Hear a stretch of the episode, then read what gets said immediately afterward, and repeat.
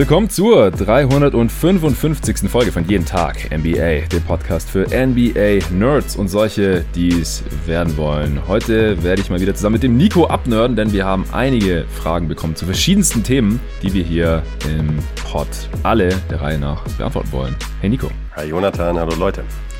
Ja, freut mich, dass du mal wieder am Start bist. Wir werden über erste Erkenntnisse aus der Free Agency Fragen beantworten, dann ein paar zeitlosere Sachen, irgendwelche Alltimer Fragen, allgemeinere Fragen zum Basketball und der NBA. Ich habe schon mega Bock. Bevor es losgeht, die heutige Folge wird mal wieder gesponsert von NBA 2K und zwar 2K22. Da gibt's eine neue Info zu, denn es wurde ein neues Soundtrack-Erlebnis zum Entdecken neuer Musik in NBA 2K22 enthüllt. Ihr als Spieler könnt mit jeder neuen Season in NBA 2K22 neue Tracks, Erlebnisse und Künstler entdecken. Das heißt, dass immer wieder Updates geben wird. Der Soundtrack der bleibt nicht der gleiche und es ist gerade für Dudes wie mich und auch wie dich, Nico, zumindest äh, früher, als du noch Stunden um Stunden äh, 2K-Roster editiert hast. Und wenn man dann da den Sound anhat und ständig die gleiche Musik kommt, dann kennt man die irgendwann auswendig und dann ist es doch, glaube ich, ganz nice, wenn da ab und an mal neue Tracks mit dabei sind. Und 2K-Roster editieren habe ich auch heute Morgen mal wieder gemacht.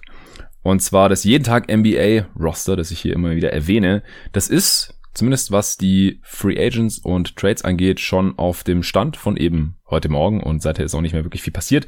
Also wer schon mit den neuen Teams zocken möchte und auf der neuen Xbox zockt, kann das gerne runterladen. Das aktuelle Roster habe ich jetzt äh, JTNBA Off-Season genannt. Äh, findet ihr über 2K Share. Die Rookies, da habe ich ein paar, als David da war, haben wir zusammen ein paar runtergeladen und angepasst und schon mit eingefügt. Aber ich glaube bisher nur so die Top 7, 8, 9 oder sowas. Da werde ich noch eine Weile brauchen, weil das ist deutlich aufwendiger, als hier ein paar Spieler in den Kadern hin und her zu schieben. Also, wenn ihr da Bock drauf habt, dann äh, könnt ihr gerne euch das Roster runterladen. Es ist sicherlich nicht perfekt, aber ich finde, wenn man äh, auf Simulationen steht, wenn man 2K zockt, dann äh, macht das damit schon richtig Bock. Also, sowohl gegen die CPU, ihr müsst dann halt die Slider so anpassen, wie das für euer Gameplay und euren Schwierigkeitsgrad dann passt. Nur den 3 Slider solltet ihr auf jeden Fall nach oben schieben. Ich habe meinen, glaube ich, so im hohen 60er oder auf 70 sogar, denn sonst trefft ihr kein Scheuntor mehr mit den äh, Dreier-Bewertungen bei meinem Roster. Aber gerade auch wenn ihr gegen Kumpels zockt, was ich eigentlich hauptsächlich mache mittlerweile bei 2K, egal ob es jetzt David ist, wenn er da ist, oder gegen dich, Nico, wir haben ja auch schon 2K21 gegeneinander gezockt in Berlin. Da kommen ja eigentlich mittlerweile ganz realistische Ergebnisse bei raus, oder? Und auch ein realistisches Spielgefühl, finde ich. Ja, total. Ich bin mittlerweile eigentlich mehr als zufrieden wieder, muss ich sagen. Also gerade wenn man äh, Mensch gegen Mensch, Mano a Mano spielen möchte, dann äh, ist es schon verdammt cool mittlerweile, muss ich wirklich wieder sagen. Also ich bin dann eher ernüchtert, wenn ich bei mir zu Hause die äh, olle Xbox wieder anschmeiße und gegen den Computer spiele. Ähm, da freue ich mich immer schon auf den nächsten Berlin-Trip. Natürlich auch aus anderen Gründen, aber nicht zuletzt aufgrund äh, des Superspiels Spielgefühls bei 2K21. Ja, das war's dann auch schon zu NBA 2K. Könnt euch auf 2K22 freuen, auch natürlich schon mal vorbestellen, kommt im September. Den äh, Link dazu gibt's auch hier in der Beschreibung dieses Podcast und solange noch 2K21 zocken, wenn ihr wollt, mit dem jeden Tag NBA Roster auf der Xbox. Sorry für die Playstation, gibt es nicht, ich habe nur die eine Konsole. Tut mir leid.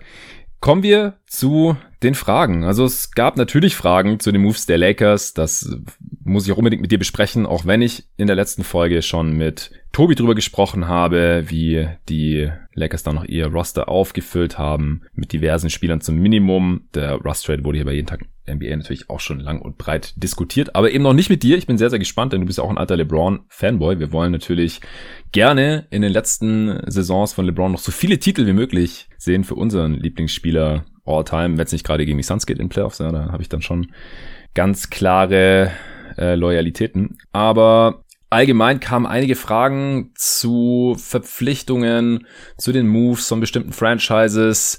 Da können wir jetzt nicht auf alle eingehen heute. Also es macht auch nicht so viel Sinn, denn vieles davon wurde einfach schon in den letzten zwei Folgen besprochen. Ich verstehe auch, dass die Fragen trotzdem kamen, denn der Fragenaufruf kam eben vor der gestrigen Aufnahme. Das heißt, ihr konntet es noch gar nicht gehört haben. Ihr konntet es euch vielleicht denken. Teilweise habt ihr auch geschrieben, ja, besprecht ihr vielleicht schon, aber ich frage jetzt trotzdem.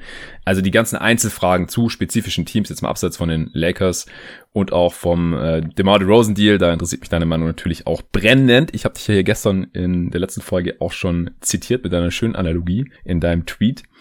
Aber da werden wir noch drüber quatschen, aber über die allermeisten anderen Signings im Einzelnen, das habe ich mit Tobi und davor auch schon mit David jetzt wirklich schon zu Genüge durchgekaut. Glaube ich, mit Tobi gab es auch in der letzten Folge schon einige Zwischenfazite zu den Moves der Franchises. Wir haben die besten und die schlechtesten Deals benannt und auch eben die Moves der Teams schon mal so, eben was Stand jetzt schon zu bewerten ist. Manche Teams sind schon fertig bei anderen Teams wie den Bulls zum Beispiel. Da fehlen, glaube ich, noch sieben Spieler Stand heute. Und äh, das kann man dann noch nicht abschließend bewerten. Aber verzeiht uns, wenn wir hier dann nicht eure Frage zu den Hornets oder Celtics oder Magic oder dergleichen können. Äh, aller Wahrscheinlichkeit nach wurde es schon im letzten oder vorletzten Pod beantwortet. Und ansonsten wird sich ja auch dann in diversen Preview-Podcasts, äh, was ich jetzt schon mal so grob anpeile zu machen, vor Start der nächsten Saison nach meinem Urlaub natürlich, nochmal mit jedem einzelnen Team auseinandergesetzt werden, bevor dann wieder tatsächlich NBA Basketball gespielt wird in der nächsten Saison. Also seid bitte nicht traurig. Ansonsten ist Nico schuld, denn der hat die Fragen heute auswählen dürfen. Und deswegen würde ich sagen, wir starten einfach direkt äh, mit den Fragen zu den Lakers. Da kamen wirklich einige rein. Der Tibor Gerhold hat geschrieben, Hi, haltet ihr den Supporting Cast der Lakers bis jetzt für passender und glaubt ihr, dass das Alter des Kaders eine negative Rolle bei einem potenziellen tiefen Playoff-Run spielen könnte? Ich lese gleich noch die von Mike Savides mit vor, die geht in eine ähnliche Richtung. Servus Jonathan and Friends. Mich würde eure Meinung zur Free Agency der Lakers interessieren. Was meint ihr ist mit dieser Altherrentruppe und ohne Defense nächste Saison möglich? Grüße aus Stuttgart. Ja, Grüße zurück aus Stuttgart nach Stuttgart ausnahmsweise. Und ja, dann gab es noch eine Frage zu Dennis Schröder. Ich glaube, die machen wir vielleicht separat. Wobei, da geht es um seinen Trade. Nehmen wir auch gleich noch mit rein. Felix Chan, Felix kann, Felix Can, ich weiß leider nicht, wie man es ausspricht. Servus Jungs, seid ihr der Meinung, dass sich Dennis Schröder verzockt hat? Was glaubt ihr, was mit ihm passieren wird? Und welcher Sign Trade wäre für die Lakers am sinnvollsten, um die letzten drei Kaderplätze aufzufüllen? Liebe Grüße aus München. Ja, Nico, Erste Frage an dich, denn ich habe einen Satz gesagt, für den ich mich heute schon auf Twitter rechtfertigen musste. Sehen diese Lakers wie ein typisches Contender-Team oder Meisterschaftsteam für dich aus? Stand heute, ja. Auch die Lakers sind noch nicht ganz fertig, aber sie haben jetzt hier, äh, ich glaube, ihren Kader schon weitestgehend zumindest gefüllt. Mm, nee. also Kontroverse Aussage anscheinend. Das ist die kurze Antwort. Die lange kann ich natürlich auch gerne direkt folgen lassen. Ja, also bitte. ich habe so ein, bekomme so ein bisschen die Vibes ähm, der Heatles von 2010. Mhm. Ähm, da hat man ja auch irgendwie versucht, also nochmal den, den Kontext zu schaffen. LeBron James äh, wechselt zu den Miami Heat. Dwayne Wade war noch im Roster. Chris Bosch wurde zusätzlich dazu geholt. Neue Big Three. Die erste Big Three, zumindest im neuen Stil. Wenn man jetzt mal die äh, Garnett, Ray Allen und Paul Pierce Celtics ausklammert und eben die ganzen alten Teams um Magic Johnson und äh, die Celtics Spurs. und so weiter. Genau, Spurs, ja, das waren halt, also sagen wir mal, die erste moderne Big Three, so, so, so würde ich sagen, die jetzt auch den Trend mehr oder weniger begründet hat. Über die Free Agency eben, mal zwei der genau, drei. Über die Free Agency, genau. Da war es ja auch so, dass man erst dachte, boah, ja cool, jetzt hat man diese drei Megaspieler und eigentlich scheißegal, was man daneben stellt. Ähm, man wird schon äh, kompetitiv sein, mindestens und höchstwahrscheinlich, so haben es zumindest ein Großteil der Experten damals prognostiziert, wird man auch im Vorbeigehen den Titel holen. Ja, und halt nicht nur einen. Ne? Und nicht nur einen, ne? not, not one, not two, not three und ja. so weiter. Ähm, ja, wenn man dann aber allerdings nur Spieler wie Mike Bibby, Eric Dampier und äh, Ilgauskas war, glaube ich, auch noch dabei, mm, ja, in, ja. Dem, in dem Roster dazu holt, wird's halt trotzdem schwierig. Äh, gut, man könnte jetzt sagen, ähm, es war halt auch eine historische Leistung der Mavs notwendig und historisch schlechte Leistung von LeBron, dass es mit dem Titel nicht geklappt hat. Es hätte vielleicht trotzdem klappen können, wohl bemerkt. Trotzdem ähm, erinnert mich das Roster, um jetzt den Bogen wieder zurückzuschlagen, der aktuellen Lakers ein bisschen daran. Nicht, weil ich die Qualität von äh, Anthony Davis, LeBron James und Russell Westbrook jetzt zwingend mit den damaligen Heatspielern vergleichen wollen würde, denn die damalige Qualität war schon höher. Ja. Wade war noch deutlich näher an seiner Prime, Chris Bosh war in, seiner Prime, ja. LeBron James war in der Bestverfassung seines Lebens, wahrscheinlich zumindest ein Jahr später, ein, zwei Jahre später. Ja. Und jetzt haben wir halt einen alternden LeBron, der jetzt in seiner letzten Playoff-Serie durchaus enttäuscht hat. Äh, man weiß leider noch nicht so ganz, ob es jetzt wirklich nur daran lag, dass er kurz vorher noch verletzt war und einfach nicht ganz fit war oder ob er langsam einfach wirklich abbaut. Das wird sich ja. dann wohl final nächste Saison wahrscheinlich zeigen. Anthony Davis ist wohl in seiner Prime, kann man wahrscheinlich sagen. Also da, wenn er, zumindest wenn er körperlich gesund ist, ist er in seiner Prime. Russell Westbrook ist es halt nicht mehr. Ähm, deshalb ist es halt ja. schon eher ein alterndes Trio. Ich habe auch Vergleiche schon gesehen mit ähm, dieser Lakers-Aktion von damals mit Steve Nash, Dwight Howard und Bryant. Das finde ich auch mm. total irreführend, weil das passt auch wiederum nicht. Gasol war auch noch da.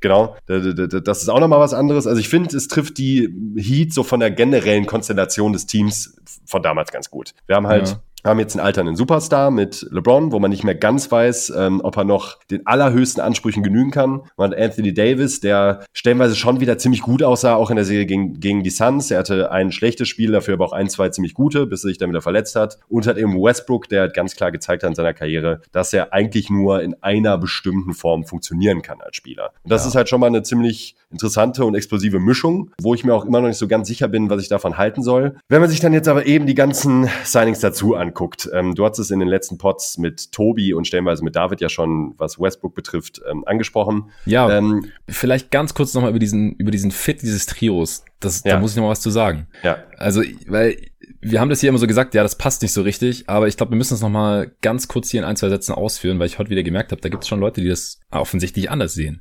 Und dann äh, sprechen wir über den Supporting Cast. Aber ich glaube, der größere Faktor ist ja eigentlich immer, wie gut sind die Superstars und wie gut passen die zusammen. Also Rollenspieler, die können mal hier und da den Unterschied ausmachen, aber die machen nicht den Unterschied aus. Das sind aber nicht die Hauptfaktoren, wenn es um den Gewinn der Meisterschaft geht. Ist so. Es kommt einfach nur darauf an, wie gut sind die Superstars und vor allem sind die fit? Ja, das ist ja eine Riesenfrage bei den Lakers. Das ist schon mal die erste ganz, ganz große Frage. Du hast es gerade auch angeschnitten. LeBron hat mega enttäuscht in den Playoffs. Das wird ja. auch fast schon ein bisschen unter den Tisch fallen gelassen, unter den Teppich gekehrt. So finde ich auch krass. Ich glaube, das hatten wir auch ein bisschen besprochen hier, als die Jungs da waren letzte Woche, dass da eigentlich niemand so wirklich mehr drüber spricht, wie mies das war, weil es im Play-in war auch noch geil mit diesem Game Winner und so. Und dann gegen die Suns, also da haben wir uns die ganze Zeit gefragt, kann der nicht mehr? Hat er keinen Bock, weil er merkt, das wird eh nichts dieses Jahr? Ja, auch von der Einstellung, ne? Das war genau, jetzt mal ganz genau. klar, dass es war sportlich schlecht einmal, also einmal war es halt sportlich schlecht, aber auch äh, die die äh, insgesamte Präsenz, die er gezeigt hat. So, das war halt wirklich gar Mies. nicht den LeBron, den man kennt. Der hat nee. hängende Schultern und keinen Bock mehr und nicht ja. zurückgegangen in die Defense. Ja. Und äh, also das war schon arg enttäuschend. Jetzt nicht, also würde ich jetzt auch nicht auf die leichte Schulter nehmen unbedingt. Nee, wir haben es hier im Pod damals auch, also wir haben uns sehr, sehr gewundert, was da los ist. Und ich hatte als Suns-Fan auch die ganze Zeit noch Respekt vor diesem LeBron-Game, wo er dann die Serie irgendwie noch dreht oder so. Kam einfach nicht, nicht mal ansatzweise. Müssen wir sehen, was da noch geht. Also ich bin da vorsichtig optimistisch, weil es war halt nur eine Serie und er war lange Zeit ausgefallen und dann war Eddie noch verletzt und so. Ja, und Bubble und super kurze Offseason. Also da ja, kam jetzt ja, eine genau. Menge, also gerade für ihn als Spieler und auch mit, mit den Meilen, die er halt auf dem Tacho hat mittlerweile, ist das schon äh, ein ordentlicher Faktor. Und ja. ich würde ihn halt auch nicht abschreiben, bis man jetzt die Möglichkeit hat, ihn ähm, nochmal zu sehen, nachdem er jetzt eine richtig lange, wohl bemerkt auch eine lange, dadurch, dass sie früh rausgeflogen sind, Offseason hat, sich körperlich komplett wieder erholen kann. Äh, das war ja vor der Bubble auch ähnlich. Das war ja eigentlich auch, dass er da mal wieder eine richtige Pause hatte und dann halt auch mhm. ziemlich gut aussah. Ja. Also ich würde nicht abschreiben, dass man äh, LeBron James in der Form Form des letzten Playoff-Runs in der Bubble nochmal sehen könnte. Also es ist, ich halte es nicht für wahnsinnig wahrscheinlich, aber ich würde es nicht abschreiben. Ja.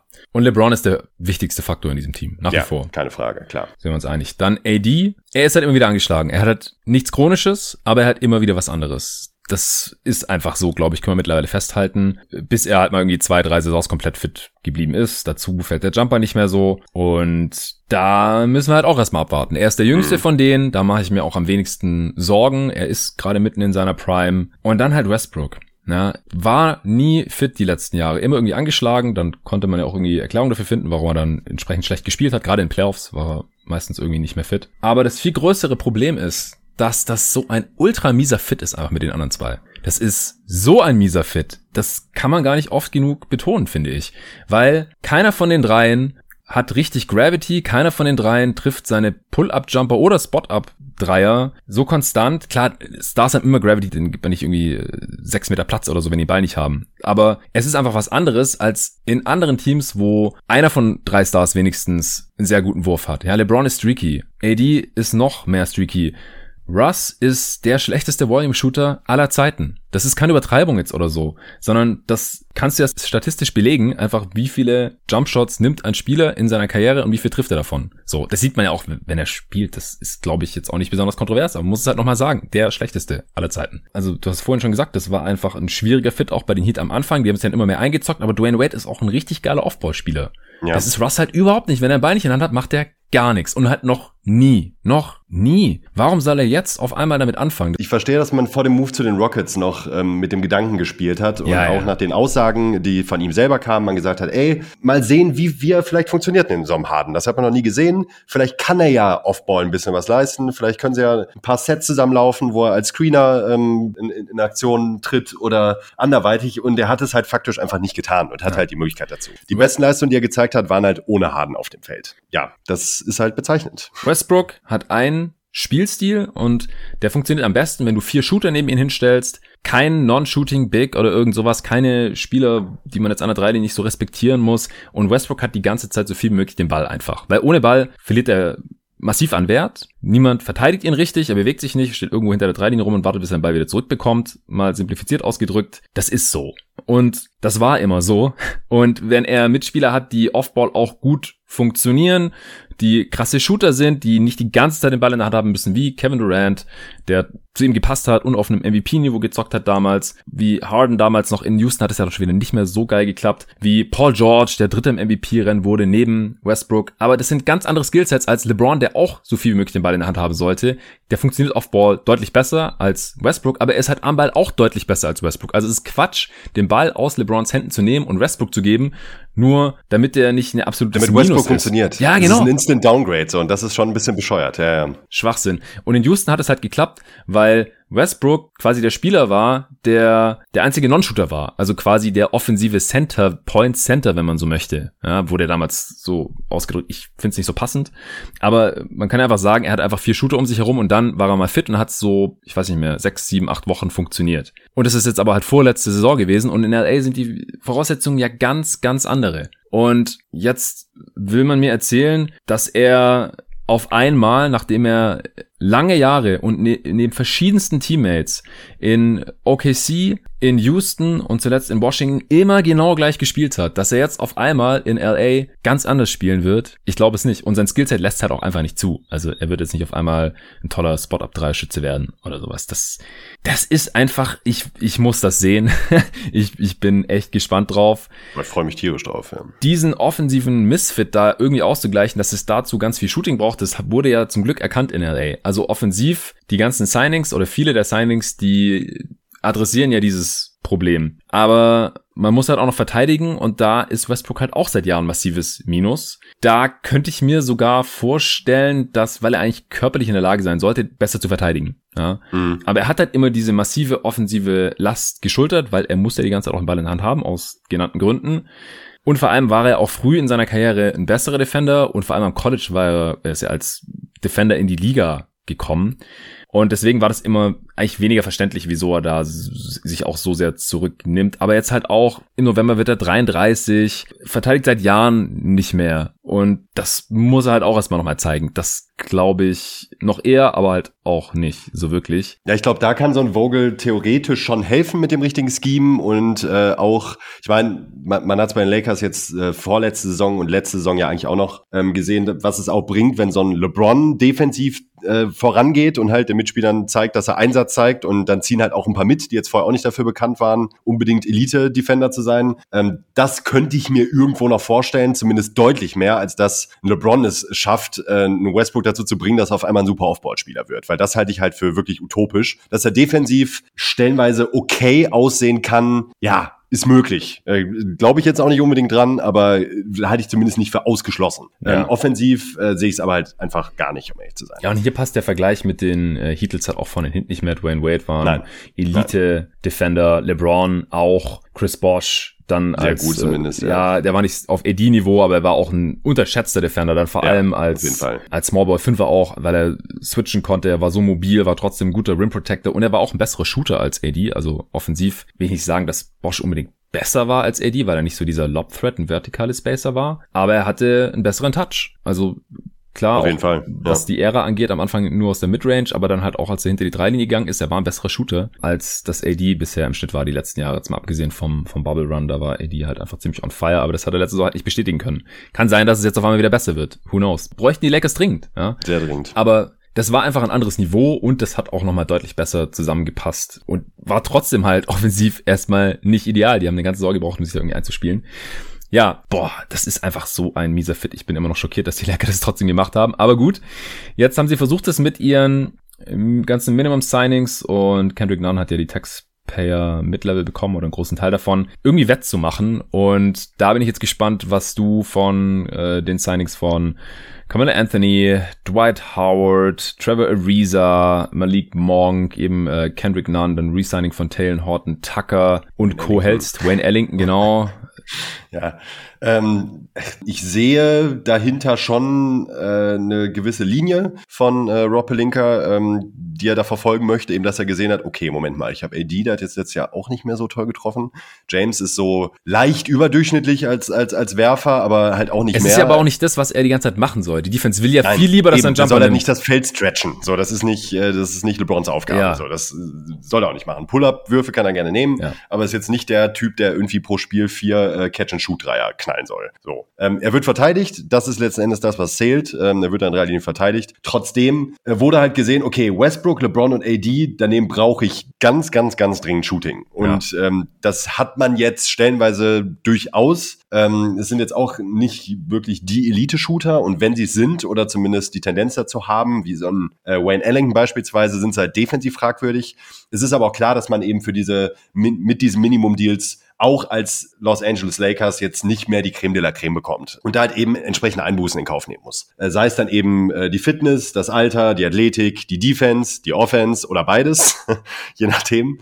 Ähm, ist das dafür gemessen daran schon okay? Und ich glaube nicht tatsächlich, dass am Ende sollten die Lakers ähm, nicht ganz oben mitspielen können in den Playoffs, dass diese Rollenspieler-Signings jetzt ähm, der entscheidende Faktor gewesen sein werden, sondern es steht und fällt am Fit und an der Fitness. Hm. Diese Kombination halte ich für absolut essentiell. Denn wenn LeBron James und Anthony Davis ansatzweise wieder auf diesem Niveau spielen können wie in der Bubble, haben die gegen jedes Team eine Chance. Fast egal, wer daneben steht. Das ist jetzt natürlich sehr verkürzt, aber ich glaube, man weiß, was ich damit meine. Da reicht es halt, wenn die Rollenspieler entsprechende Aufgaben erfüllen, das halbwegs solide tun. Und wenn die beiden so aufspielen und Westbrook dazu, wie auch immer, ich kann es mir nicht richtig vorstellen, aber wie auch immer funktionieren soll, dann haben die gegen jedes Team eine Chance, auch in der Playoff-Serie. Damit steht und fällt es. Und ich weiß nicht, was jetzt noch passieren kann. Da kann man auch direkt den nächsten Sprung nochmal zu Dennis Schröder machen. Ähm, was mit diesem Team und in diesem Kader jetzt noch möglich ist. Ich sehe jetzt nicht so viele Moves, die ich anders gemacht hätte. Ich hätte auf jeden Fall Alex Caruso gehalten. Äh, das sollte eigentlich auch so eine fast schon allgemeingültige Meinung sein, denn der hat dem Team einfach bewiesenermaßen eine Menge ge gebracht, was es jetzt auch gerade nicht hat, nämlich Defense am Flügel, so ein Point-of-Attack-Verteidiger, der halt auch einfach gezeigt hat, dass er ein Plus sein kann. Ich finde aber auch, wenn man sich den Gegenwert anguckt, äh, jetzt auch nochmal für Westbrook, Kuzma und KCP. Ja, KCP war vorletztes Jahr, beziehungsweise in der Bubble, wahrscheinlich der drittbeste Spieler der Lakers beim, Ja. beim Titelrun hat aber letzte Saison auch ziemlich enttäuscht. Weil sobald der seine Dreier nicht trifft und defensiv ein bisschen inkonstanter wird, ist sein Wert jetzt auch überschaubar. Kai Kusma war eine absolute Vollkatastrophe gegen die Suns, kann man nicht anders sagen. Er ist wirklich einfach nur abgrundtief schlecht. Und das sind jetzt nicht Spieler, wo ich sagen würde, die würden den Unterschied unbedingt machen. Und den sollte man wahnsinnig hinterher trauern. Ich finde den Fit von Westbrook deutlich problematischer als den Verlust von Kuzma und KCP. Ich hätte den Trade aber halt trotzdem nicht gemacht. Ich hätte ihn auch nicht gemacht. Ich hätte auch weil lieber der Kader jetzt so geholt. unrund ist. Und diese ganzen anderen Dudes, die wären ja wahrscheinlich trotzdem gekommen. Die kommen jetzt nicht wegen Das Russ. ist es halt. Das ist Die kommen ja halt, wegen LeBron und AD und Ja. weil da halt Platz im Kader ist und weil man halt mit LeBron und AD um die Championship mitspielt und auch. man spielt für die Lakers und man lebt in LA und kann in Hollywood ausgehen und was weiß ich was alles, ist ja logisch, warum die da alle hinkommen. Ich glaube nicht, weil die für Westbrook getradet Nein. haben. Sorry. Also ich hätte auch lieber Buddy Hield und KCP jetzt anstatt Westbrook im Kader, muss ich schon relativ klar sagen. Ja, Ähm, und KCP, sie haben einfach jetzt gerade überhaupt keinen einzigen Point-of-Attack-Defender mehr. Also wer soll das haben machen? gar Der- keinen Wing Defender letzten Endes. LeBron kann das stellenweise, aber das war's. Ach komm, den willst du lieber als Help-Defender haben, da ist der viel Ja, auf wertvoller. Und Ja, es ist ja. nicht so anstrengend für ihn. Der kann es vielleicht mal für ein paar Possessions machen, wenn es sein muss, nach irgendwelchen Switches, aber doch nicht für ein ganzes Spiel, Nee, nicht mehr für ein ganzes sollte Viertel. er auch einfach nicht. Der ist 36, Mann. Ja. Auf keinen Fall. In der Prime war das kein Problem, mal im vierten Viertel Tony Parker oder Derrick Rose abzumelden, als die auch in ihrer Prime waren. Logischerweise, das sollte er nicht mehr tun. Nein. Dazu ist er offensiv auch zu wichtig. Bei Westbrook, wie gesagt, haben wir das seit zwölf Jahren nicht mehr gesehen. Trevor Ariza, der kommt am ehesten noch an 3D ran. Aber der hat Ja, aber der ist eigentlich auch schon seit drei Jahren dann. ja, genau. Der hat in den letzten zwei Jahren hat der, hat der ein paar Spiele für Miami gezockt. Super small sample size. Da hat er seine eigentlich aus der Liga raus. in der Regular Fast. Season getroffen. Ja, genau. Und in den Ja. Playoffs gegen Milwaukee hat er unter 30 Prozent geschossen. Ja. Und der, der ist auch 36. Defensiv ist das auch nicht mehr das, was es mal war. Das war schon vor drei Jahren nicht mehr das, was es mal war. Nee. Also Trevor pff, weiß ich nicht. Was der noch bringen kann.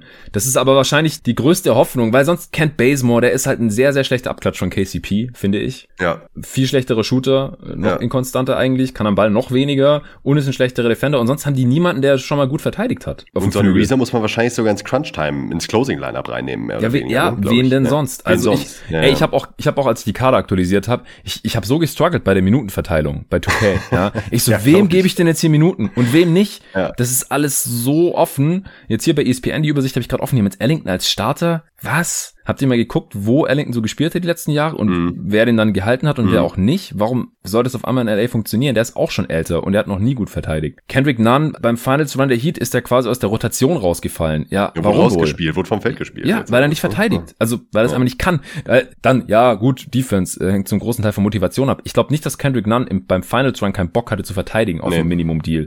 Oder, oder Carmelo Anthony, der kann das einfach nicht. Der hat sich einen Arsch aufgerissen für Portland gegen Denver. Ich habe das, ich habe die ganze Serie angeschaut und hier im Pod gecovert. Er kann einfach nicht besser verteidigen. Und er ist auch 37 jetzt. Und dann die Spieler, die defensiv noch ein bisschen mehr Upside haben, was ich, Talon Horton Tucker oder so. Ich meine, der ist 20 und er hat überhaupt keinen Dreier. Also, entweder haben sie halt einen Haufen Spieler da, die nicht werfen können. Also wenn er zum Beispiel Albtraum-Lineup, ja, Dwight Howard, Anthony Davis, LeBron James, Russell Westbrook ist eigentlich schon egal, wer der Fünfte ist. Das ist ein Spacing-Albtraum. Aber wenn da dann noch Talon Horton Tucker spielt, alle fünf Defender stehen gleichzeitig in der Zone drin. Also, ich, da, da muss ich aber fairerweise sagen, also jetzt das Lineup ist wirklich brutal. Aber jetzt ähm, grundsätzlich das Spacing, wenn ich mir AD, LeBron und Westbrook zusammen vorstelle, es ist auch in der Theorie leichter, die drei davon abzuhalten, in die Zone zu kommen, als in der Praxis. Ja, ja, Ne? es Also es ist ist ja jetzt ja nicht so, als könnte man sich einfach in die Zone stellen und die können nichts machen. So, das war's. Natürlich. So. Ich meine, man, das ist aber bei jeder Aussage, die wir im Pod treffen, natürlich immer auf NBA-Niveau bezogen. Wenn wir sagen, der kann kein Dreier, ey, der trifft im Training wahrscheinlich 60 von 100 oder sowas. Das ist ja immer nur, wo rangiert er da im Liga-Vergleich Ja, ja. und welchen Ja. Effekt hat er dann da auf die gegnerische Defense? Und wenn wir sagen, äh, die Gegner sind die ganze Zeit nur in der Zone und die Lakers äh, nehmen keinen Dreier, ich meine, die nehmen trotzdem 20 Dreier, aber das ist halt zu wenig heutzutage.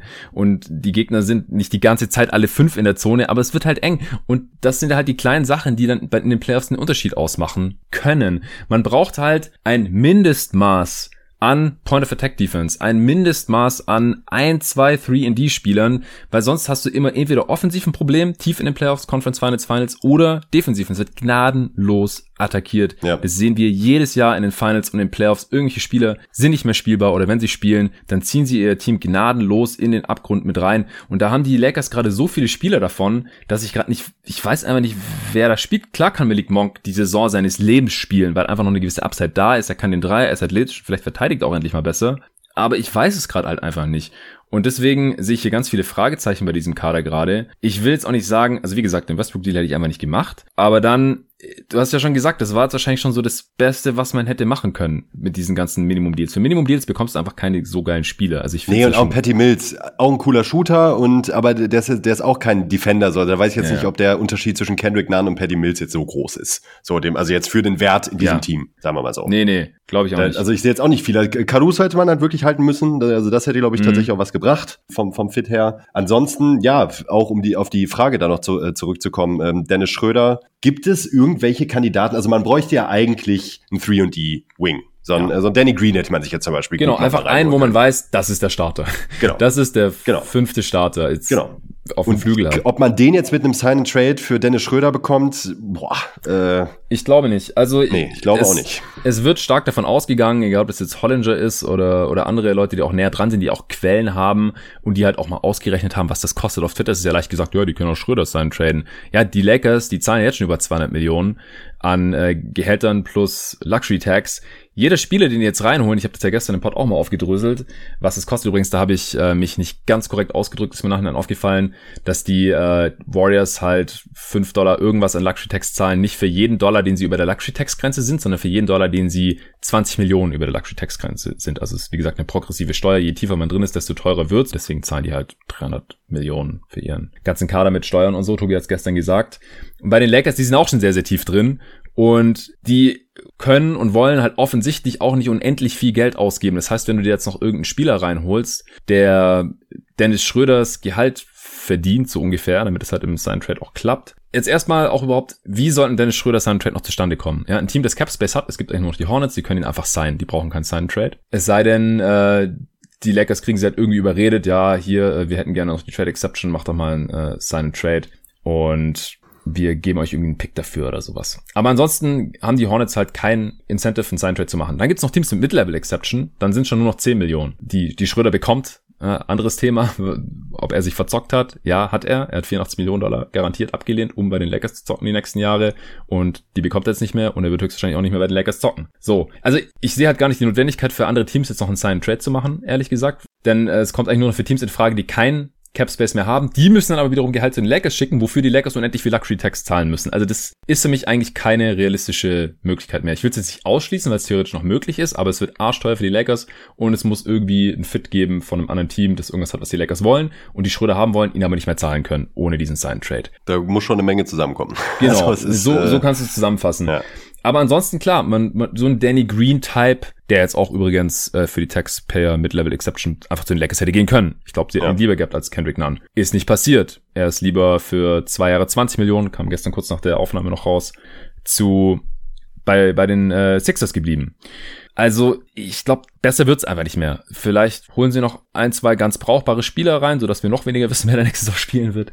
Aber äh, das, das Team steht einfach. Also um, um halt die Frage, ich meine, ich habe jetzt ultra viel auf den Lakers rumgehackt, ja. Aber trotzdem sind sie, sie können die Championship holen. Mit LeBron ja, und AD, wenn die fit sind, ja, ja klar, ja, dann klar. können die auf jeden Fall die Championship holen. Auch ein bisschen in äh, Ermangelung an Alternativen, weil es einfach, es, es drängt sich ja gerade kein Team im Westen so richtig auf. Nee, die Suns sind immer noch oben, also die müssen aber auch erstmal bestätigen, dass sie diese Form halten können. Chris richtig. Paul muss zeigen, dass er in der Form weiterspielen kann. Ja. Äh, die Clippers, Kawhi hat fünf Fragezeichen, hat noch nicht mal ja. verlängert. Äh, so wird er wahrscheinlich tun. Auf aber ob der überhaupt spielen kann nächstes Jahr, weiß noch keiner. Genau. Ob Jamal Murray nächstes Jahr wieder spielen kann, weiß keiner. Und wer ist denn da großartig Die Warriors, Westen, der sich, ja, sehe ich noch. So, aber auch die haben Fragezeichen. Ordentlich ja, sogar. Auf jeden Fall. Ordentlich. Der Thompson ist ein Fragezeichen. Wer spielt auf der 5? Wiseman oder Looney? Beides nicht so toll. Kann Draymond Green noch mehr zwei Punkte im Schnitt machen? So, das sind äh, viele Fragen. ja, aber äh, der Kader ist deutlich runder und ich glaube auch ja. an Clays Return. Ich glaube an eine weitere MVP-Saison von Steph. Kommt auch eine Frage zu später. Mm. Also mhm. MVP-Level-Saison. Also die Warriors, mit denen ist auf jeden Fall auch zu rechnen. Und äh, im Osten die Bucks, der Kader ist jetzt schlechter, einfach weil sie Tucker verloren haben, finde ich. Ansonsten haben die aber sehr gute Chancen, einfach wieder in die Finals zu kommen. Es sei denn, sie können die Nets nicht schlagen, weil sie wieder genauso kacke gegen die spielen und die einfach nächstes Jahr hoffentlich, also das heißt hoffentlich, also vielleicht fitter sind, ist, weiß man ja auch nicht. Ja, Kyrie ist verletzungsanfällig. Harden hat jetzt zweimal Hamstring-Probleme und äh, KD hat letzte Saison nur die halbe Regular Season gezockt. Klar, der spielt gerade wie ein junger Gott bei Olympia, aber auch da gibt's viele Fragezeichen. Also klar können die Lakers die Championship gewinnen. Ja, man sieht ja, was alles passieren kann. Guck dir die letzten Playoffs an. Ne? Ich meine, ja. das war jetzt auch extrem, aber ja, also extrem. natürlich mit den Spielern, äh, mit LeBron James, Anthony Davis und auch Russell Westbrook, muss man fairerweise sagen, wenn er ansatzweise performen kann, ist immer was drin. Du weißt nie, wer sich zu welchem Zeitpunkt verletzt, wie, wann, was passiert und auf einmal bist halt wieder in den Conference Finals oder in den Finals und dann kann sowieso alles passieren. Also natürlich sind die Contender. So, ja. die sind jetzt halt nur nicht das mustergültige Championship-Team, wo Exakt. man sich vor der Saison denkt, yo, alles klar, die holen den Titel. Ja, oder yo, alles klar, die sind Favorit oder, ja, oder das. ziemlich oder sicher das. das. beste Team im Westen oder safe ein Top-2-Team im Westen. Also ich denke schon, dass halt sie unter den Top 3, 4 Teams sind, aufgrund der Verletzung, die es aktuell noch gibt. Also ich würde sie schon in der Riege mit äh, den Nets und den Bucks sehen. Ich sehe jetzt nicht, welches andere Team sich da jetzt großartig aufdrängt, die ich jetzt automatisch über den Lakers sehen würde. Stand jetzt. Ja, ja. Aber es gibt halt tausend Fragezeichen. Ja, ja eben. Tausende. Tausende. Tausende, ja. Gut. Äh, ich glaube, die ersten zwei Fragen, die haben wir jetzt auf jeden Fall sehr ausführlich beantwortet, aber mich haben da deine Gedanken auch brennend interessiert. Ich hoffe, die Hörer auch. Äh, Kaderplätze mit Dennis Schröder, seinen Trade haben wir schon besprochen. Ich würde jetzt ganz kurz die Frage vorziehen, äh, die hat der Jens Gehring gefragt äh, mit dem Verzocken wegen Dennis Schröder schreibt, wie stark denkt ihr, dass das Ego der Spieler zu einer Fehleinschätzung des Marktes führt und wie stark spielen die Agenten hier eine Rolle? Rational betrachtet ist der Markt doch relativ klar und auch wenn offiziell keiner Tampering macht, Zwinker Smiley, so hat ein Agent doch garantiert vorher mit X-Teams gesprochen. Extreme Fälle wie Nerlens Noels in Dallas oder Dennis Schröder, in Klammer kein Vertrag und Cap mehr bei Teams, haben wir auch gerade besprochen, dürfen doch eigentlich nicht passieren. Ganz liebe Grüße, Jens. Ja, es lässt einen so ein bisschen ratlos zurück, wie es zustande mhm. kommen kann, aber es passiert halt immer wieder. Ich frage mich halt, wie groß ist da der Einfluss des Agenten wirklich? Das können wir unmöglich beziffern, weil wir viel zu weit weg sind. Ich denke bei manchen Spielern, die sagen, die lassen alles ihren Agenten handeln und sagen, ja, du machst das schon, du kennst dich aus und ich freue mich am Ende über 100 Millionen auf dem Konto oder 90 oder 110, ist so oder so viel Geld und du kriegst dann deinen Cut davon und ich konzentriere mich auf Basketball. Und ich glaube, andere Spieler, die haben da sehr viel mehr Mitspracherecht und entscheiden sich im Zweifel auch mal gegen, gegen den Rat ihres Agenten. Zum Beispiel äh, hier Markif Morris, der war ja schon halb in San Antonio und äh, hat dann kurzerhand aber doch lieber das Angebot aus New York angenommen und dann auch seinen Agenten Rich Paul gefeuert oder keine Ahnung, irgendwie die Geschäftsbeziehung zu ihm beendet, weil er das halt auch nicht cool fand. Er fällt ja auch auf den Agenten dann zurück, wenn es da schon eine Zusage gibt während dem Moratorium und dann, wenn es um die Unterschrift geht, sagt er, ah nee, hier, ich gehe doch lieber in Big Apple anstatt nach San Antonio. Du wirst dich erinnern. Also da gibt's schon immer wieder irgendwelche Alleingänge. Was das jetzt hier bei Dennis Schröder ist, ich habe keinen Plan, aber es sieht überhaupt nicht gut aus. Was sind so deine Gedanken dazu? Ähm, ich glaube, dass man manche Sachen tatsächlich auch wie so viele auch nur von außen betrachten kann. Und ähm, man weiß halt auch einfach nicht, was so stellenweise hinter den Kulissen passiert, auch zu seinem Zeitpunkt. Also Total. als die, ähm, als die Lakers äh, Schröder diese potenziell mögliche Verlängerung unterbreitet haben, wird Schröder sich, und das ist halt auch nur eine Vermutung, aber halt sehr naheliegend, äh, gedacht haben, hey, pass auf, wenn ich nochmal gute Playoffs spiele, vielleicht so einen Titel hole in der tragenden Rolle, ist mehr drin nächstes Jahr. Die Lakers mhm. äh, müssen mich halten. Wenn sie mich halten wollen, dann äh, müssen sie mir auch einen entsprechenden Deal anbieten. Und ansonsten kriege ich vielleicht ein Angebot in der Free Agency. Man weiß aber auch nicht, was für andere Teams vielleicht, und ja, klar, können, äh, ist dann Tampering, ähm, ihm vielleicht auch schon schöne Augen gemacht haben, stellenweise. Was für Mitspieler äh, von Konkurrenzteams ihm gesagt haben, ey, pass auf, wie sieht's aus? Vielleicht kommst du zu uns im Sommer. Da kommen halt ziemlich viele Faktoren zusammen. Ich glaube aber auch, dass man sich tatsächlich, wie im wirklichen Leben halt eben auch, auch einfach schlicht verzocken kann. Für uns Fans und Analysten, wie auch immer man das beschreiben möchte, ist es halt immer relativ leicht, das Ganze so rational zu betrachten und sagen, ja, da äh, gibt's Cap Space, im Sommer äh, gibt's nur X Point Guards, äh, nur die Teams brauchen einen. Ähm, die Realität sieht da manchmal doch anders aus. Siehe und Spoiler Alert, den DeRozan die jetzt beispielsweise. Keine Sau hätte gedacht, warum dieser Typ so einen Deal bekommt. Ja. Jetzt in diesem Sommer. Ja. Ähm, es passieren halt auch dann immer mal wieder unvorhersehbare Sachen, positiv wie negativ wie im Fall Nerlens Noel oder jetzt auch Dennis Schröder, kann man aber wohl schon davon sprechen, dass sie sich einfach schlicht verzockt haben. Er hat wahrscheinlich gedacht, es wird anders laufen, als gelaufen ist, offensichtlich, und äh, fällt jetzt einfach mal auf die Nase. Das kann halt passieren.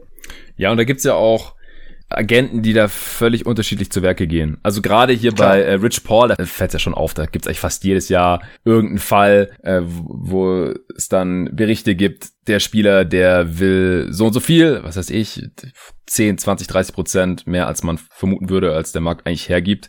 Und für weniger unterschreiben die dann halt auch einfach nicht. Kann gut gehen, muss es aber nicht. Rich Paul ist mittlerweile, also das ist ja hier Clutch Sports, hier der Buddy von LeBron, wo natürlich auch LeBron der Vertrag ist und Anthony Davis und viele Spieler der Lakers, KCP und Montrezl Harrell ähm, ist da, äh, Ben Simmons, also wirklich viele, viele Spieler mittlerweile einer der mächtigsten Männer in dieser Branche, aber gerade auch vor ein paar Jahren, als er noch nicht so viele Klienten hatte und so, da hat er sich einige Male auch wirklich verzockt. Irgendwelche Rollenspieler, auch bei KCP war das doch auch so, der hat doch auch, was war der, 120 Millionen verdienen oder so, äh, hat er nicht bekommen dann äh, von den Pistons und seither hat er ja bei den Lakers dann, weil die ja auch nochmal eine besondere Beziehung haben dazu Clutch Sports, vor allem seit LeBron dahin gewechselt ist, aber auch schon vorher, um den, äh, dem halt so ein bisschen schöne Augen zu machen. Eine gute Geschäftsbeziehung zu pflegen, würden sie wahrscheinlich sagen, äh, haben sie halt ja KCP auch immer eher über Marktwert schon bezahlt, jahrelang. Und das wollte Rich Paul halt auch sicherstellen, weil er es ja irgendwie verkackt hatte, weil es ist ja kein Zufall. Es ist ja wohl Rich Pauls Marschroute, er hat immer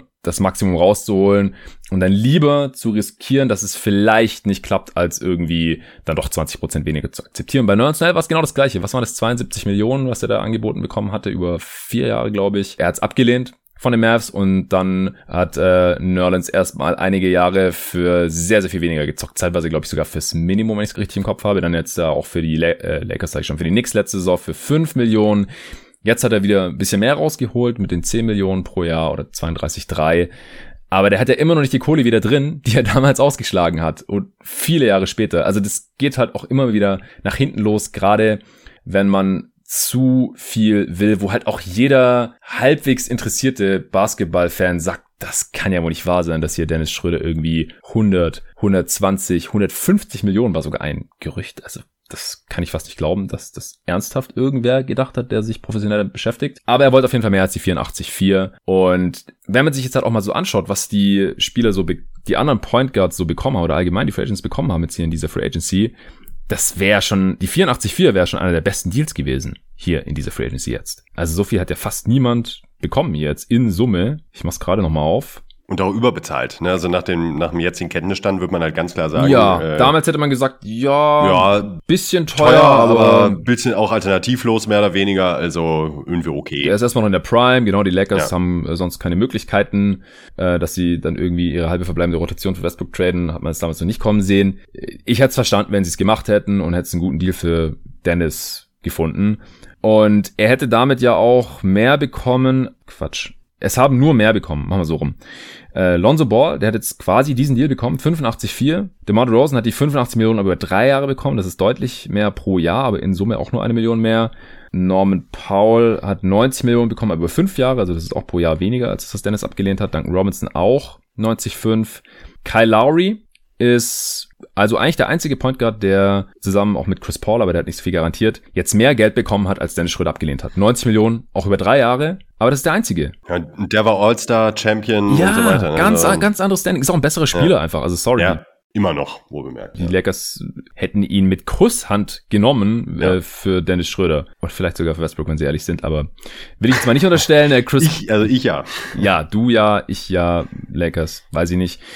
Oder LeBron, ja. Ich meine, letztendlich, wenn LeBron keinen Bock hat auf Westbrook, kommt er auch nicht. Chris Paul bekommt ja jetzt auch nur 75 Millionen garantiert. Ja, ist auch weniger als Dennis Schröder abgelehnt hat. Klar, wenn er die vollen vier Jahre bekommt und die Suns noch die Team-Option ziehen, was ich nicht glaube, dann, dann ist es mehr, was Chris Paul bekommt über vier Jahre. Aber das muss man nicht auf der Zunge zergehen lassen. Schröder hat mehr abgelehnt quasi, als jeder bekommen hat, außer Kyle Lowry auf seiner Position und gleich viel wie Lonzo Ball und ansonsten gibt es nur noch eine Handvoll Spieler, die überhaupt mehr bekommen haben als das, was Schröder abgelehnt hat. Und das, was er sich vorgestellt hat, haben ja jetzt sowieso nur John Collins bekommen, 125, aber über fünf Jahre und wird Kawhi bekommen. Also er hat sich aus irgendeinem Grund quasi vorgestellt, er bekommt hier das meiste Geld in dieser Free Agency. Und das ist halt eine massive Fehleinschätzung, wenn es stimmt, ja, wenn es stimmt. Also, aber wie gesagt, diese abgelehnte Extension, die lässt er ja schon sehr, sehr tief blicken. Und da hat er sich einfach verzockt. Das ist eine massive Fehleinschätzung seines eigenen Standings in der Liga. Und dann hätte er halt auch liefern müssen. Und was passiert? Erstmal fängt er sich Covid ein, dann hat er null Punkte, eine Null-Punkte-Partie in den Playoffs hat er doch gehabt, oder gegen die Suns? Mhm. Also gerade auch nachdem AD ausgefallen ist, äh, hat er da einfach überhaupt nicht liefern können, wo die Lakers ihn am dringendsten gebraucht hätten, da sahen sie dann einfach nicht ab in der Free Agency. Und ich weiß ja nicht, ob jetzt nicht eventuell sogar noch erstmal ein paar ganz okay Deals abgelehnt wurden und dann haben die Teams sich jetzt halt anderweitig entschieden. Mittlerweile sind fast alle soliden Starter, Sixth-Man-Level Point Guards unter der Haube, außer Reggie Jackson. Aber da ist es wenigstens noch realistisch, dass das eigene Team ihm diese 47 Millionen gibt, die Clippers. Und eben Dennis Schröder. Und die Teams, niemand mehr, wir haben es gerade schon durchgespielt, braucht jetzt eigentlich noch unbedingt Dennis Schröder. Vielleicht die Hornets, das ist vielleicht so die letzte Hoffnung, aber die haben ja mit Rosier und Lamello, sind die ja eigentlich auch schon ganz ordentlich versorgt. Jetzt haben sie noch Book Knight, mhm. noch einen relativ kleinen Guard gedraftet. Ich glaube nicht, dass sie Schröder reinholen und großartig bezahlen. Ich bin echt gespannt. Also eigentlich muss er jetzt irgendwo günstig unterschreiben für ein Jahr und in Anführungsstrichen auf sich selbst wetten und hoffen, dass es nächsten Sommer dann besser läuft. Aber das ist schon eins der krasseren Beispiele von verzockt der letzten Jahre, an die ich mich erinnern kann. Ja, dann kommen wir doch mal zum Bulls Spurs Trade. Können wir jetzt auch ein bisschen kürzer halten. Äh, Marius Neumann schreibt aber, Nico, wie sehr feierst du es, was ein Gegenwert für DeRozan zurückgekommen ist? Wie seht ihr diesen Deal für beide Teams? Die Verpflichtung von Ball und Caruso sieht ja ziemlich nice aus. War klar, dass man Bulls-Style doch noch etwas verkacken muss. Oder, Nico?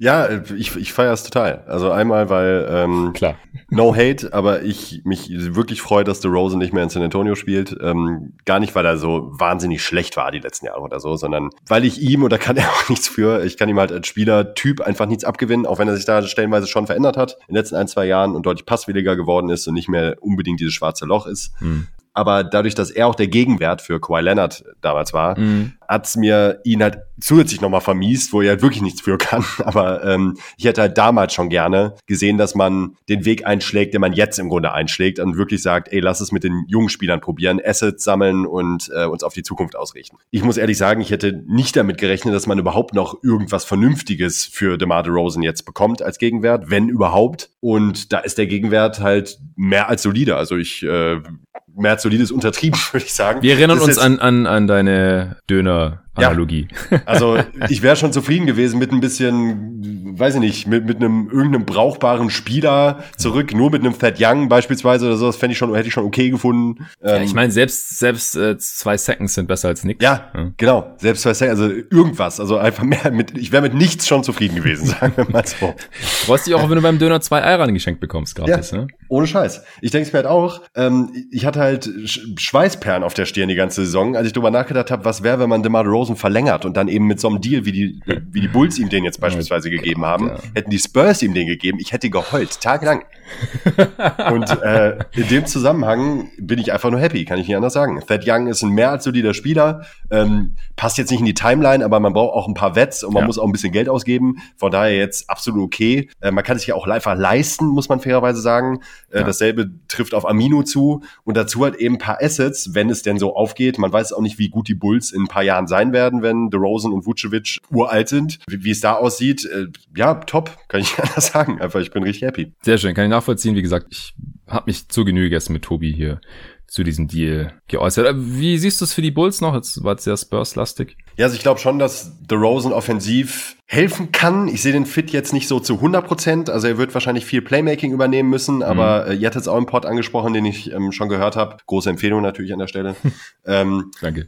The Rosen und Levine brauchen beide die Bälle, den, den, Ball. Es gibt ja da schon das Problem, nicht die Bälle, sondern den Ball. Es ja. gibt nur einen. Vucevic kann auch eine Menge mit dem Ball eigentlich anstellen, auch wenn er natürlich als Pick-and-Pop-Spieler auch okay ist. Aber das ist jetzt auch nicht die Rolle, die er jetzt dauerhaft ausfüllen sollte mit dem Vertrag, mit dem er hat und auch ja. mit dem Skillset, das er hat. Und in der Regular Season kann er schon eine ganz gute Offense sein, glaube ich, aber in den Playoffs pff, und für das Geld, also boah, in, in zwei, also 85 Millionen für DeMar Rosen jetzt noch.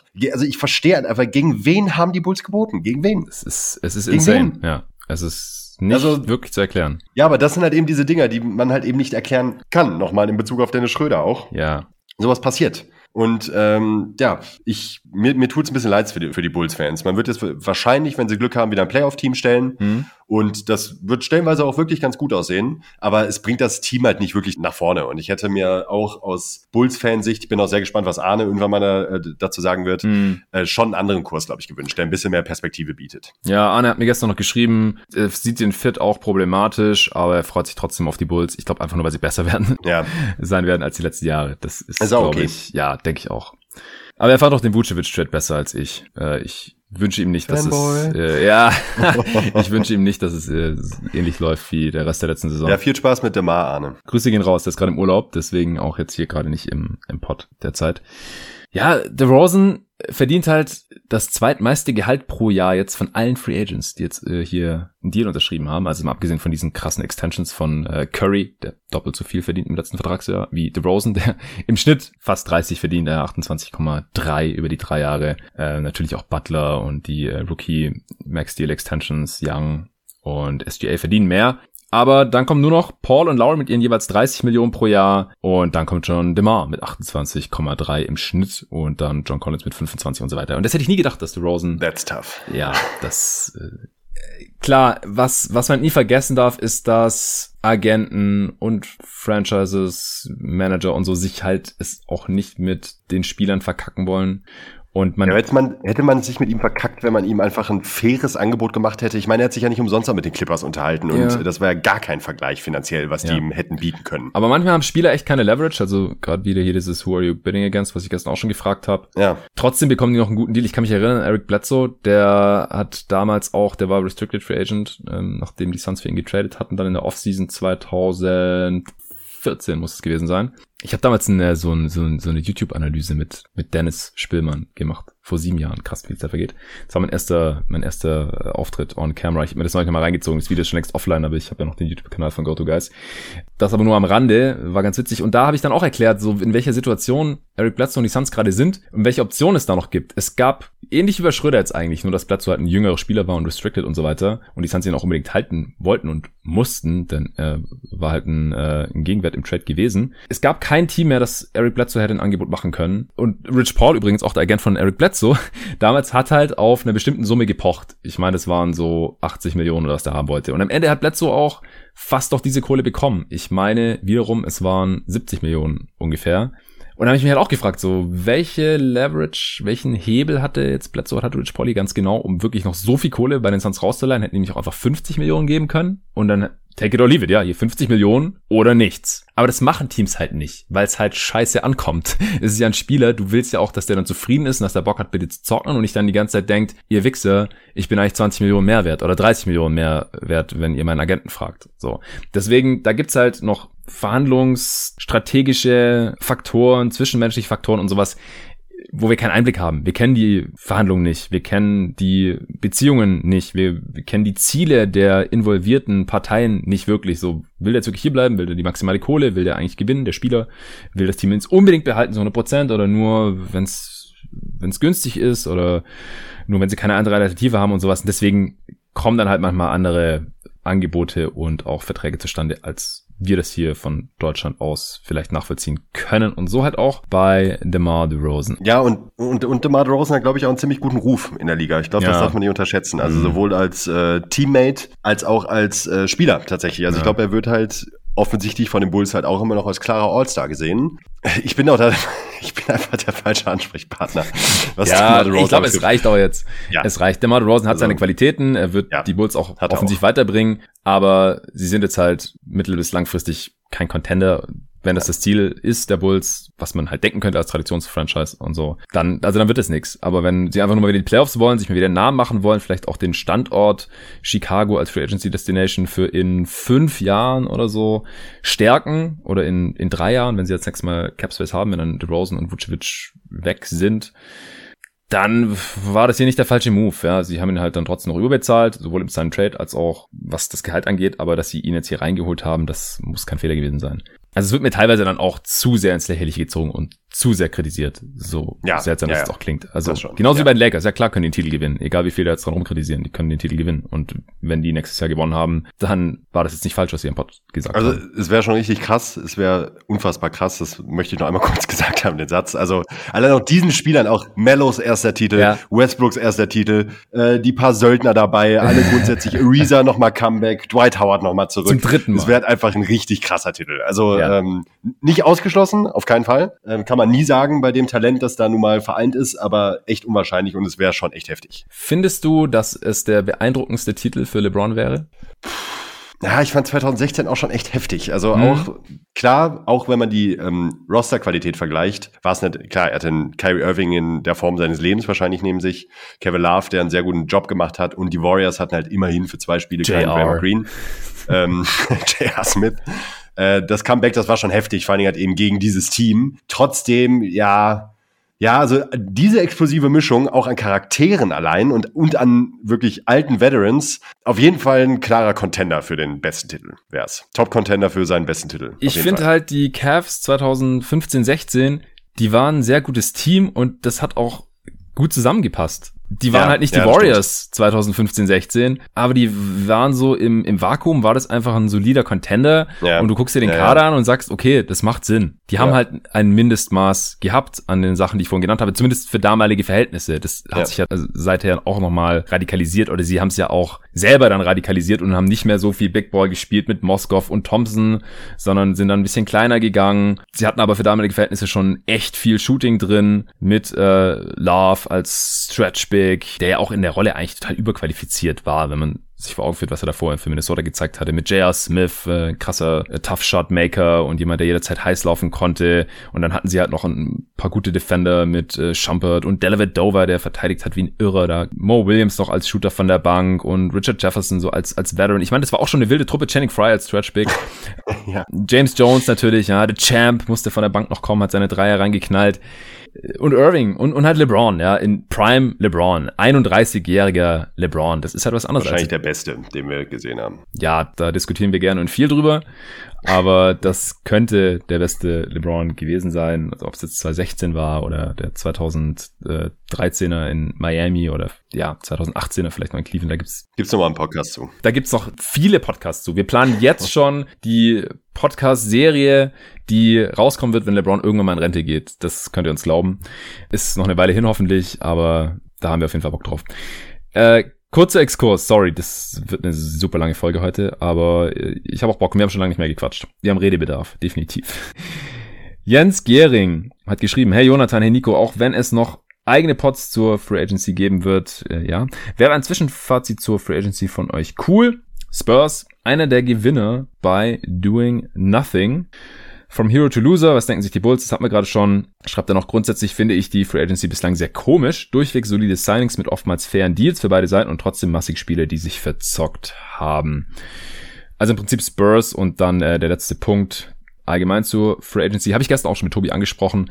Aber ich finde die Spurs, die haben doch eigentlich ziemlich viel gemacht mittlerweile. Ich weiß nicht, wann Jens sich die Frage überlegt hat, aber als die ankam, da hatten die auf jeden Fall schon DeRozan weggetradet, logischerweise. Sie hatten natürlich schon gedraftet, ja, Josh Primo, wir erinnern uns, äh, McDermott, 42 Millionen über vier Jahre gegeben, Zach Collins äh, sein Deal gegeben, Forbes war vielleicht noch nicht sicher, jetzt haben sie ja heute noch oder heute Morgen quasi Chandler Hutchison von den Wizards aufgenommen, mit die endlich für Spencer Dinwiddie traden können im seinen Trade und eben Jock Landale ja, also das meiste stand eigentlich schon fest. Also die haben schon einiges gemacht und der Capspace ist ja jetzt auch weg. Oder wie empfindest du das als Fan, Nico?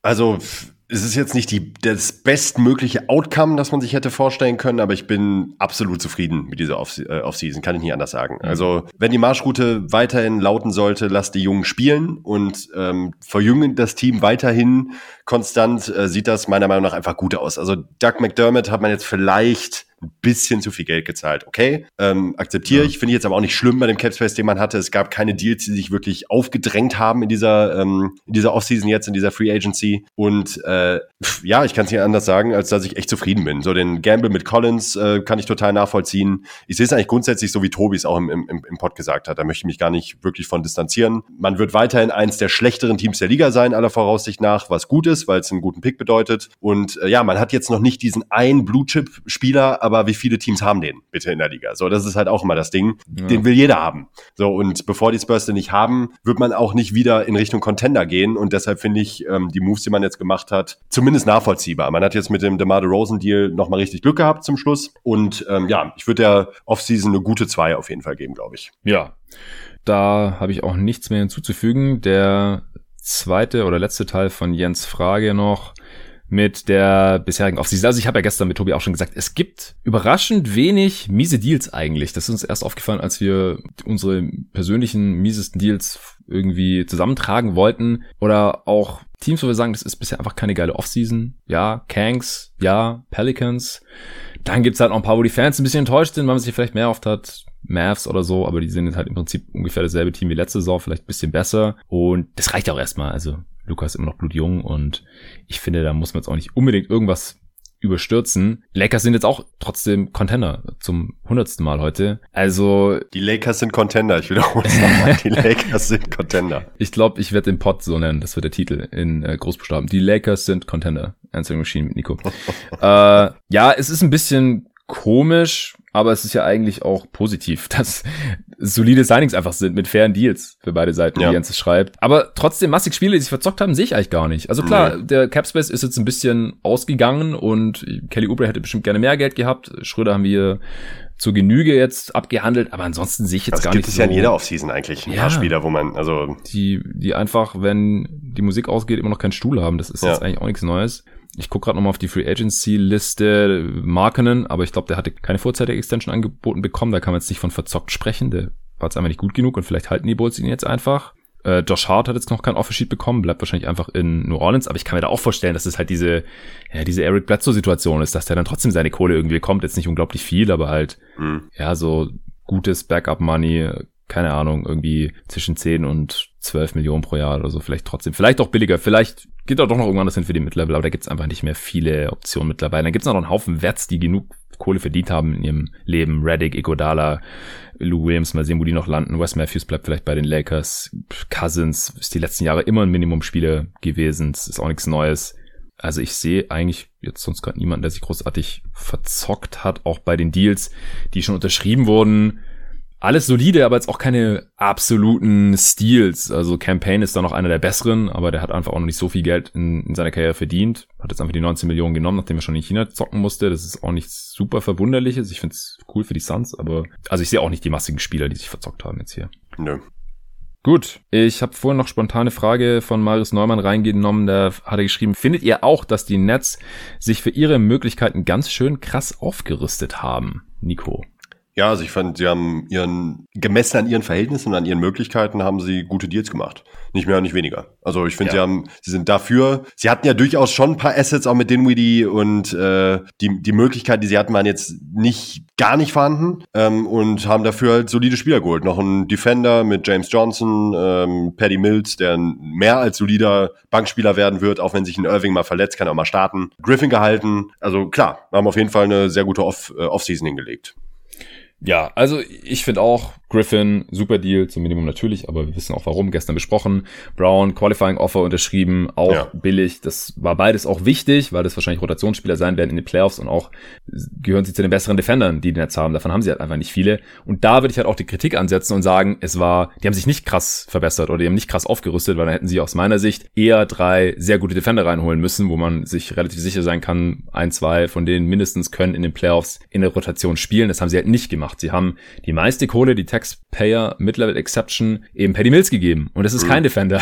Deswegen finde ich eigentlich die strategische Ausrichtung in dieser Offseason jetzt nicht so geil. Aber ich bin auch, glaube ich, der Kritiker Number One, wenn's oder was heißt Kritiker, der Skeptiker Number One, wenn's um die Playoff Defense der Nets geht. Ich glaube, dass sie da ein Stück weit overperformed haben gegen die Celtics, die einfach ja auf einem Bein irgendwie da noch rumgestolpert sind und gegen die Bucks, die irgendwie vergessen haben, wie man eine ordentliche Offense spielt, spielt. wie man Basketball spielt. Das ist halt wirklich, also ich glaube, ähm, man hätte sie halt wirklich ganz anders entblößen können, als es ja. ähm, die Bucks getan haben. Und ich glaube auch, dass die Bucks das in einer potenziell potenziellen nächsten Serie ähm, anders tun würden und dann wird das nochmal ganz anders exposed, glaube ich. Genau. Also ich glaube, viele machen jetzt einfach den Fehler oder unterliegen da dem Trugschluss, dass die Nets, wenn die fit sind, die Bucks einfach abziehen. Weil sie ja mit angeschlagenem Harden und mit äh, Irving nach, wie vielen Spielen hat er sich verletzt? Nach drei? Zweieinhalb? Mm. Weiß ich nicht mehr, sowas? Zwei, ja. Ja, die Playoffs sind auch schon wieder so weit weg für mich irgendwie. Ja. Es passiert so viel. Dass, wenn die jetzt auf einmal fit gewesen wären, es ging ja so auch schon über sieben Spiele, dann gewinnen die Nets automatisch. Aber so funktioniert Basketball nicht, so funktionieren die NBA Playoffs auch nicht. Die Nets werden besser sein offensiv, die werden natürlich schwerer sein zu verteidigen für diese Bucks. Aber die Bucks haben auch dann von Runde zu Runde besser gespielt. Offensiv massiv, also gegen die Suns haben die ganz anders gespielt als gegen die Nets. Und defensiv sind sie auch nochmal besser geworden. Da haben die auch in der Serie gegen die Nets noch dazugelernt. Am laufenden Band hat man gesehen, Bud hat äh, immer besser adjusted von Runde zu Runde auch. Und gegen die Nets war das noch nicht so geil, weil gegen die Heat war das irgendwie Selbstläufer.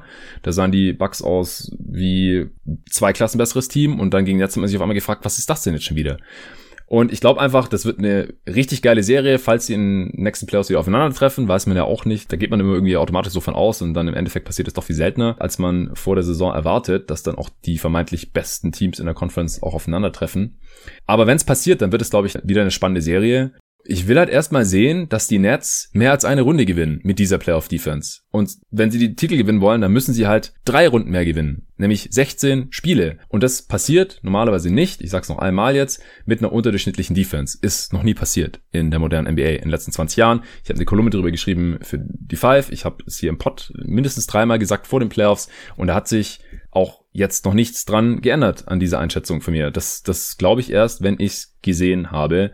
Und der einzige solide Defender, den sie reingeholt haben, ist halt James Johnson. Ja, und ich weiß nicht mal, ob der unterm Strich ein besserer Spieler ist als Jeff Green, offensiv. Und der spielt auch in keinem Closing-Lineup. Nee, e, ja, eben ja, wahrscheinlich also. nicht. Also es ist halt ein Body gegen LeBron wahrscheinlich, weil ich weiß uns auch nicht genau, wer den verteidigt, wenn die zum Beispiel in Finals aufeinandertreffen. Davor wäre es Jeff Green gewesen, jetzt ist es James Johnson. Ich bin da immer noch nicht so überzeugt von. Und James Johnson ist ein Downgrade, was das Shooting angeht. Wir erinnern uns, dass Jeff Green hier in diesem einen Spiel die Bude abgebrannt hat von Downtown. Das kann James Johnson einfach nicht, zum Beispiel. Von daher, äh, die, die Picks waren okay, aber die werden jetzt in den Playoffs auch keine Rolle spielen. Also ich bin da jetzt nicht Feuer und Flamme, was die Offseason Netz angeht. Also gemessen an den Möglichkeiten war das, war das gut, aber halt für mich bisschen falscher Fokus in dieser Offseason.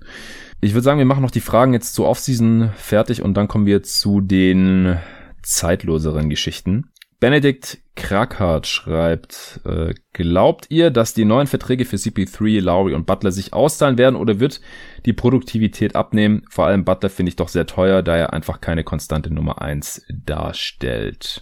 Nico. Hm. Also es sind alles heftige Deals, wobei du es jetzt ja auch schon mehrfach betont hast, dass ähm, Chris Paul halt auch nur in Anführungsstrichen 75 Millionen garantiert hat. Trotzdem finde ich, kann man eigentlich für alle drei dasselbe sagen. Es könnte sich für einen oder vielleicht zwei Saisons noch auszahlen, auch der, auch die hohen Deals, aber spätestens danach, also auch jetzt in den nächsten Jahren ist schon damit zu rechnen und sollte keinen vom Hocker hauen, wenn alle drei abbauen, leistungstechnisch. Ja. Und ähm, dann sehen die Deals halt schon ja, stellenweise nicht mehr so schön aus, wobei natürlich gerade der von Jimmy Butler wahrscheinlich der negativste ist, würde ich jetzt mal so behaupten. Ja, er kriegt halt auch sehr viel mehr Geld als die anderen. Eben, das ist es halt. Er wird am Ende des Deals nicht ganz so alt sein wie Chris Paul und Lowry. Er wird im letzten Vertragsjahr dann 37 Jahre alt werden, wenn mich gar nicht alles täuscht. Chris Paul wird im letzten Vertragsjahr 40 Jahre alt werden.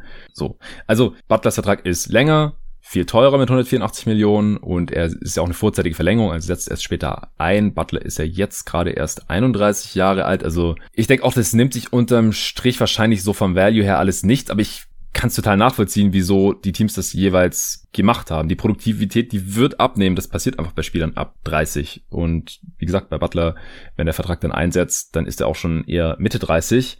Äh, die sind einfach alle drei Post-Prime. Aber bei Butler denke ich halt, der könnte ganz gut altern, genauso wie es Lowry und Chris Paul jetzt auch gemacht haben. Dann wahrscheinlich vorwiegend auf der 4 spielen, was er jetzt auch er lebt halt eh nicht, macht. Also er, er lebt jetzt nicht unbedingt von seiner Athletik, von seinem Buddy schon, ja. aber er hat jetzt keinen super explosiven ersten Schritt oder so. Also er ähm, spielt halt vor allen Dingen mit seinem, mit Winkeln und mit seinem Spielverständnis ja. erreicht er halt eine Menge und Freiwürfe ziehen wird er auch in zwei Jahren noch können, glaube ich. Also ja. da äh, ich glaube, der auch. Würde ich mir jetzt keine Sorgen machen. Der wird einfach in Top-Shape bleiben. Also sehr niedriger Körperfettanteil, sehr, sehr kräftig, natürlich auch äh, super Conditioning. Das kann er auch noch mit Mitte, Ende 30 wahrscheinlich so ungefähr beibehalten. Er wird weniger athletisch sein. Das wird natürlich seinem Spiel auch ein bisschen schaden, auch vor allem, weil er halt nicht der konstanteste Shooter ist. Noch zu dem Punkt, vor allem Butler findet Benedikt teuer, weil er einfach keine konstante Nummer eins darstellt. Also ich glaube schon, dass man mit Butler als besten Spieler einen Titel gewinnen kann. Aber halt nicht, wenn er dein, vielleicht nicht, wenn er dein bester Scorer ist oder wenn du halt total davon abhängig bist. Das haben wir auch beim Finals Run der Heat letztes Jahr schon gesehen. Da hat in jeder Playoff-Runde war ein anderer Spieler der Heat der Topscorer. Weil Butler bringt es einfach nicht in jeder Serie, geschweige denn in jedem Spiel. Sein Dreier ist total streaky. Mal trifft er irgendwie vier von acht in einem Spiel und dann nimmt er wieder nur zwei Dreier und trifft die nicht oder so. Also ich, ich kann die Bedenken da schon verstehen, aber mit Butler als Leader und bestem Spieler, als Franchise-Spieler quasi, wobei das dann wahrscheinlich auch die Fackel wird da früher oder später dann äh, sicher an Bam übergeben werden. Und jetzt ist ja auch erstmal noch Lowry da, der auch noch viel Leadership und vor allem auch Championship-Erfahrung mitbringt. Aber ich glaube schon, die Heat sind jetzt nicht Contender Number One, aber sie kommen halt irgendwie so aus der zweiten Reihe und dass es auch äh, immer wieder mal klappen kann, wenn was, wenn die Playoffs nicht ganz so laufen, wie man sich das vorher vorstellt. Das haben die Heat ja am Leibe erfahren vor einem Jahr und jetzt halt auch die Suns. Deswegen finde ich das auch gut. Ich finde es den richtigen Move und klar, die letzten Vertragsjahre, die werden vielleicht hässlich, aber solche Spieler hältst du trotzdem. Ich würde sagen, noch ein Zweiteiler daraus, sonst wird es zu lang. Kein Problem. Dann äh, brechen wir hier an dieser Stelle ab. Und das waren jetzt auch alle Fragen zur aktuellen Offseason, zur Free Agency. Ein paar waren natürlich auch ein bisschen allgemeinerer Natur. Jetzt ja, theoretisch fehlt Torben noch, oder? Äh, ja, aber ich glaube, sonst haben wir zu wenig Fragen für Teil 2. Also okay. Torbens Frage kommt im nächsten Part. Äh, der wird dann morgen hier erscheinen in Folge 356. Vielen Dank schon mal für die ganzen Fragen, die reinkamen. Waren echt cool. Ihr habt es jetzt gemerkt, wir haben uns da wirklich äh, intensiv drüber unterhalten und sind auch immer hier und da mal wieder abgedriftet. Also es hat uns wirklich sehr, sehr inspiriert und das wird auch so mit den Fragen im zweiten Teil sein. Da sprechen wir dann drüber, wer die äh, Favoriten auf den MVP-Titel sind in der nächsten Saison, ob wir lieber um äh, Doncic oder Janis aufbauen würden, äh, welchen Power Forward wir all-time oh, als am hot. besten ansehen. Da wollten wir eigentlich mal eine separate Folge auf, zu aufnehmen, schon seit zwei ja. Jahren oder so, aber gut. Dann machen wir das jetzt eben in der nächsten Folge. Es ist KG versus Dirk versus äh, Barkley versus Malone versus Duncan, selbstverständlich. Dann, äh, welche Spiele wir unsympathisch finden, mit welchem Ball wir selber zocken, äh, solche Sachen. Also, ihr könnt gespannt sein. Wir freuen uns drauf. Vielen Dank fürs Zuhören und danke nochmal an NBA 2K fürs Sponsoren dieser Folge. Ja, dann hole ich mir nochmal eben eine Pilsette, ne? Tu das.